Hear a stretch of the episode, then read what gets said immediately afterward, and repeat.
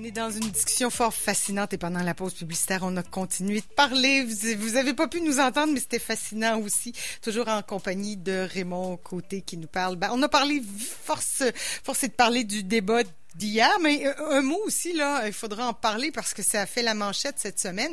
Euh, c'est les impôts de M. Trump. C'est le New York Times qui a sorti cette information-là que M. Trump avait payé 750 dollars américains d'impôts en, en 2016 et en, 2017, et que dans les 15 années précédentes, euh, 10 de ces 15 années, euh, il, a, il, a, déclaré des pertes qui a fait qu'il a payé 0 dollar d'impôt. Bon. Alors, oui, c'est ça. Ben ah oui, ok, vas-y. mais j'avais une question justement. Est-ce que c'est déclarer des pertes? Est-ce que c'est vrai ou est-ce que ça, c'est il a déclaré des pertes pour pas payer? Ou il est un très bon homme d'affaires puis il a triché ou il est vraiment nul puis il a pas fait d'argent? C'est la grande question. Parce que, en fait. Me dis, est-ce que l'histoire le dit? C'est parce qu'il est vraiment nul puis il est pas, il est pas En fait, on a tout, euh, il faut dire que l'organisation Trump est une organisation très opaque. Hein, puis ça, c'est sans compter euh, sa, sa pseudo-œuvre de charité qui, heureusement, a été démantelée. Il n'y a pas eu le choix. Il y a eu euh, la Cour euh, statuée que c'était euh, carrément quelque chose de frauduleux. Euh, en réalité, euh, c'est peut-être le reflet, en fait, de, de la situation de, cet homme, supposé homme d'affaires, euh, qui, oui, mêle fraude, mais avec aussi un taux d'endettement euh, délirant. Euh, et finalement une prétention à être un milliardaire, à être un homme riche qui serait assez éloigné de la réalité. Puis là, c'est ça. Actuellement, il y a beaucoup plus de supputations qu'autre chose. Il y en a qui ont euh, réussi quand même à évaluer certaines choses, mais on n'a pas les chiffres réels. En gros, le portrait qu'on aurait de Donald Trump, d'après, disons, des, des, sources ou en tout cas des gens qui ont étudié son organisation son mode de fonctionnement, euh, il y a de ça à peu près cinq ans, Donald Trump valait probablement au net à peu près 250 millions de dollars. Mais avec des endettements, surtout des dettes avec des échéances euh, rapprochées, là, euh, tellement élevées que euh, c'est carrément un train fou là, qui menace de dérailler à tout moment.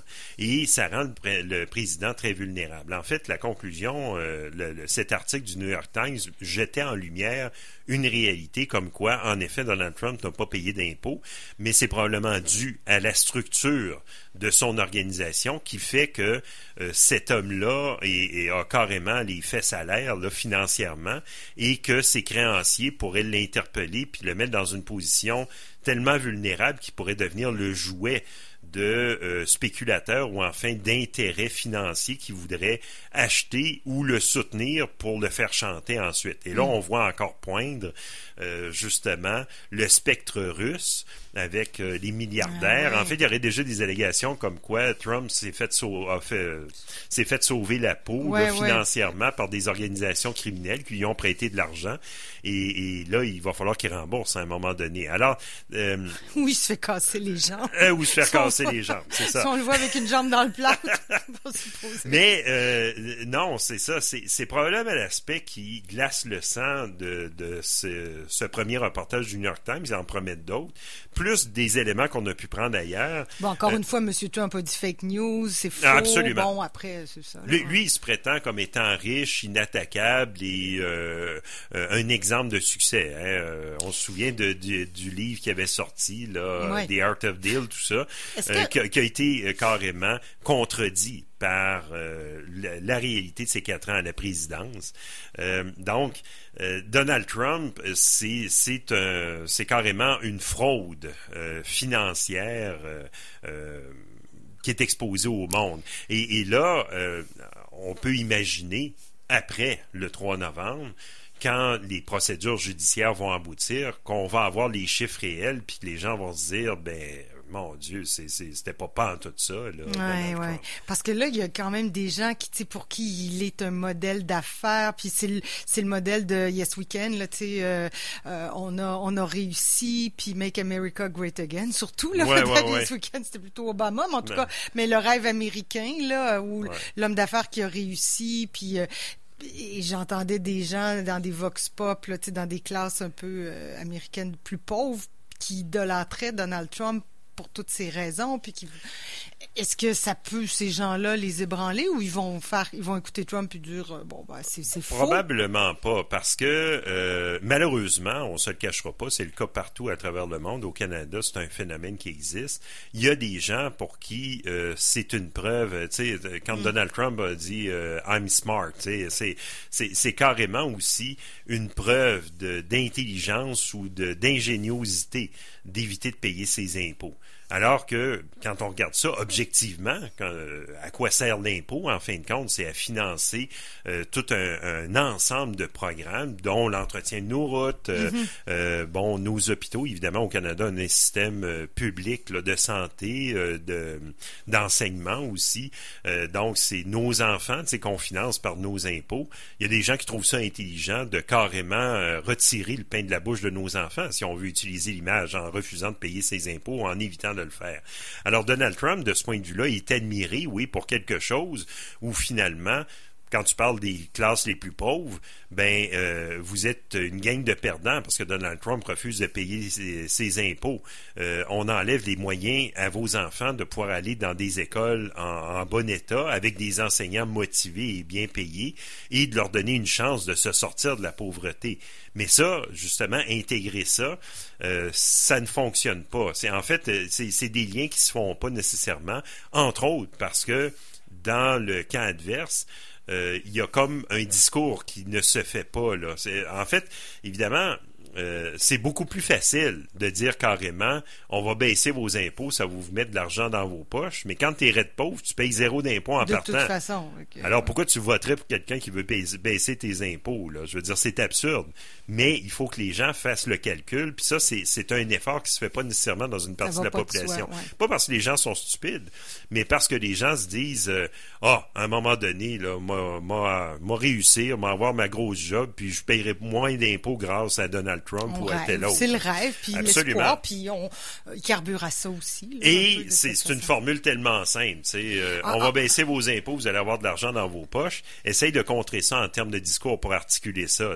Mm. Ah non, mais il faut payer vos impôts pour qu'on ait des écoles en, état. Mais là, pendant ce temps-là, tu vois des écoles avec le toit qui fuit ou avec de la moisissure dans les murs, tu te dis, what the fuck, pourquoi je paierais mes impôts? Ah, ah, Sans compter les manœuvres frauduleuses, la corruption d'une partie de la classe politique.